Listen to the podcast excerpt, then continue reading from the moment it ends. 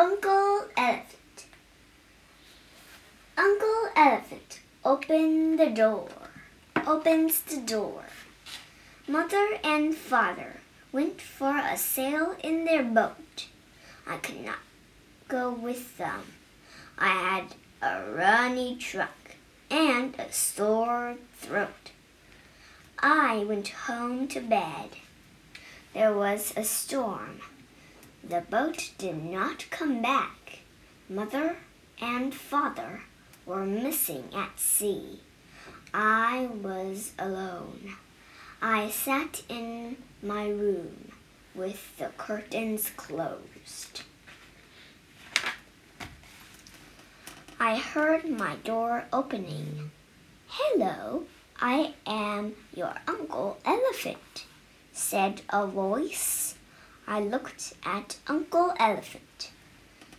What are you staring at? he asked. Ah, I know. You are looking at my wrinkles.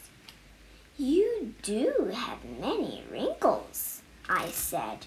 Yes, said Uncle Elephant. I have more wrinkles than a tree has leaves.